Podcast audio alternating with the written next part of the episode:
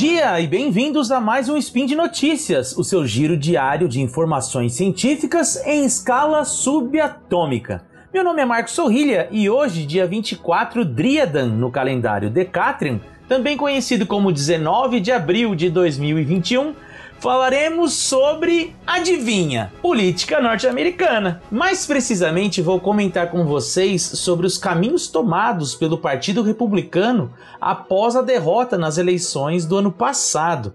Se existe alguma intenção de alterar a estratégia eleitoral para as eleições de 2022, no caso da corrida ao legislativo, ou então para a presidência em 2024. Na realidade, eu vou fazer uma espécie de resumo de um artigo publicado no site 538 e que foi assinado por Perry Bacon Jr. e tem o sugestivo nome de Why the Republican Party Isn't Rebranding After 2020. Ou seja, como o título sugere, ao contrário do que geralmente ocorre após uma derrota eleitoral, o Partido Republicano não está fazendo a famosa autocrítica. Mas por que não está fazendo? Se você quer saber quais são as possíveis explicações para isso, venha comigo logo após a vinheta. Speed Notícias.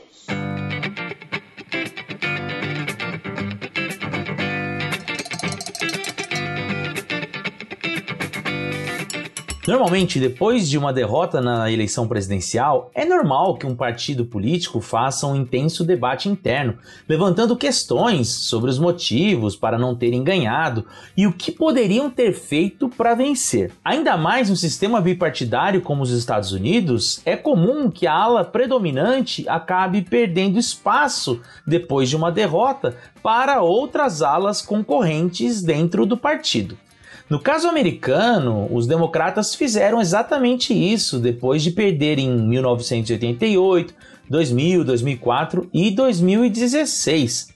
E mesmo depois de terem vencido as eleições de 2020, tendo levado não apenas a Casa Branca, mas o controle das outras duas casas no Congresso, os líderes do partido estão quebrando a cabeça para entender o porquê de terem perdido o espaço entre as minorias, principalmente no voto dos latinos. E isso não é um privilégio dos democratas. Os republicanos também tiveram tais discussões internas após as perdas em 96, em 2008 e em 2012. Porém, não é isso que estamos vendo acontecer agora, após a derrota de 2020. Conforme escreve o Perry Bacon em seu artigo já mencionado, abro aspas, Apesar dos republicanos perderem a Casa Branca e o Senado em 2020 e serem totalmente varridos do poder em Washington, não houve nenhuma autópsia oficial ou consideração generalizada para nomear novos líderes ou qualquer outra coisa do tipo. Fecho aspas.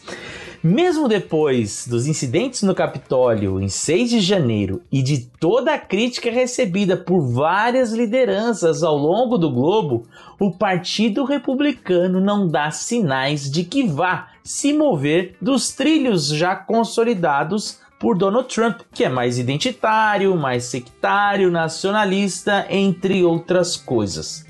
E por que, que não houve tal acerto de contas entre os republicanos? Para tentar responder essa difícil pergunta, Bacon nos oferece cinco teorias e que não são excludentes entre si.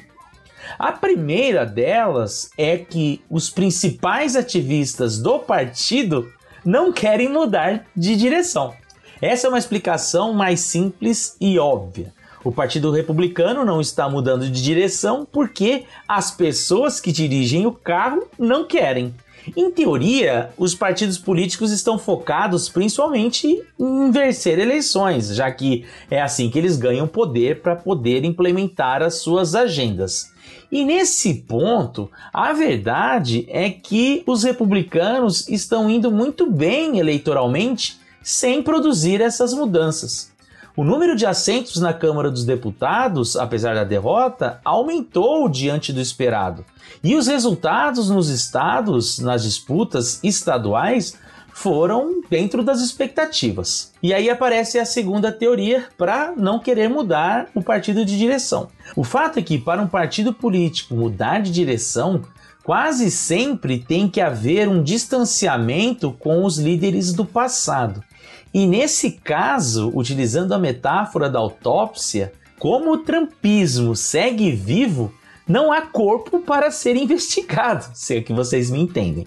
Como eu comentei na minha última aparição aqui no Spin de Notícias, a popularidade do Trump segue muito alta dentro do partido.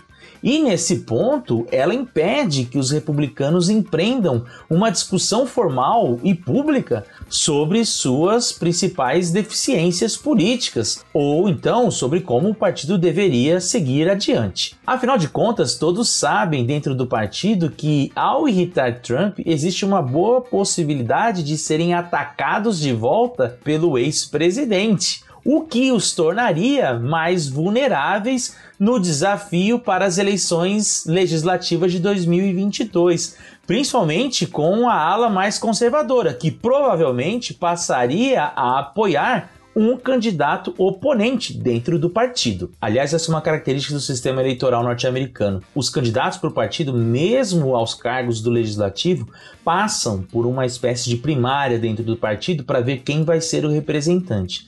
Nesse caso, poderia surgir algum tipo de desafiante mais alinhado com o trumpismo e que acabasse vencendo o atual dono do cargo no legislativo durante esse processo de primárias.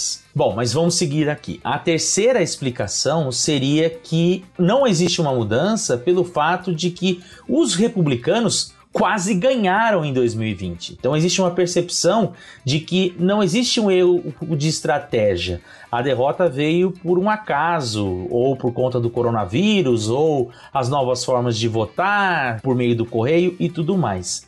E desse ponto de vista, eles não estão totalmente equivocados. Por mais que o Biden tenha obtido quase 7 milhões de votos a mais que o Trump, na lógica do colégio eleitoral, o Trump perdeu por uma diferença de algo em torno de 70 mil votos. Ou seja, se ele tivesse obtido 1% a mais de votos na Pensilvânia e no Wisconsin e cerca de 3 pontos a mais no Michigan, ele venceria. Além disso, os republicanos foram muito bem nas corridas legislativas estaduais, como eu já comentei, e ganharam terreno entre os eleitores negros e latinos no ponto de vista nacional. A quarta teoria para a inércia dos republicanos é o fato de que os eleitores republicanos dão claros sinais de que não querem mudanças. E nesse ponto existe muita pressão para que as elites políticas não apresentem posicionamentos contrários ao do ex-presidente, ao do Trump, com uma ameaça de serem abandonados, como eu comentei no item anterior. E isso ficou claro com o que aconteceu com a Fox News depois dos eventos ocorridos na invasão do Capitólio.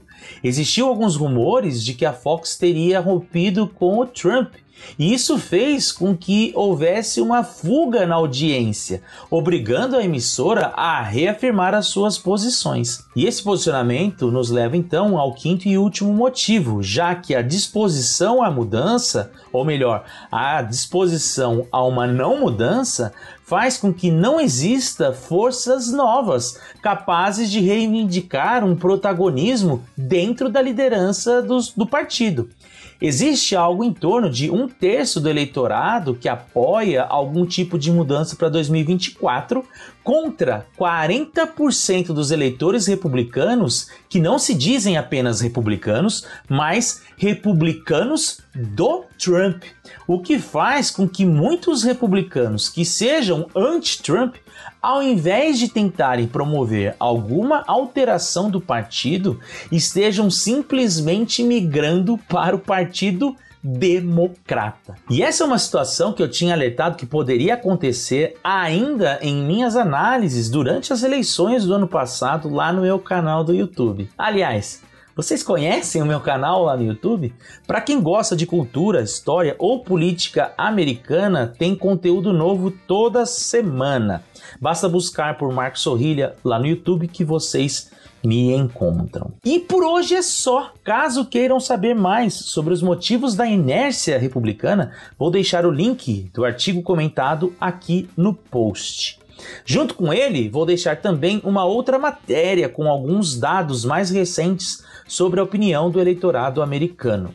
Se forem atrás dos links, aproveitem para deixar seus comentários por lá. Pode ser um elogio, uma crítica ou um meme predileto.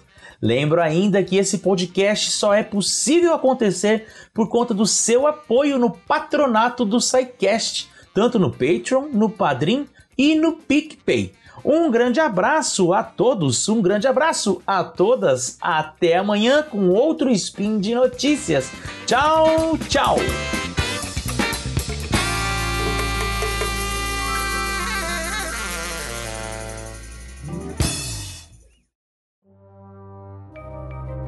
Este programa foi produzido por Mentes Deviantes. deviante.com.br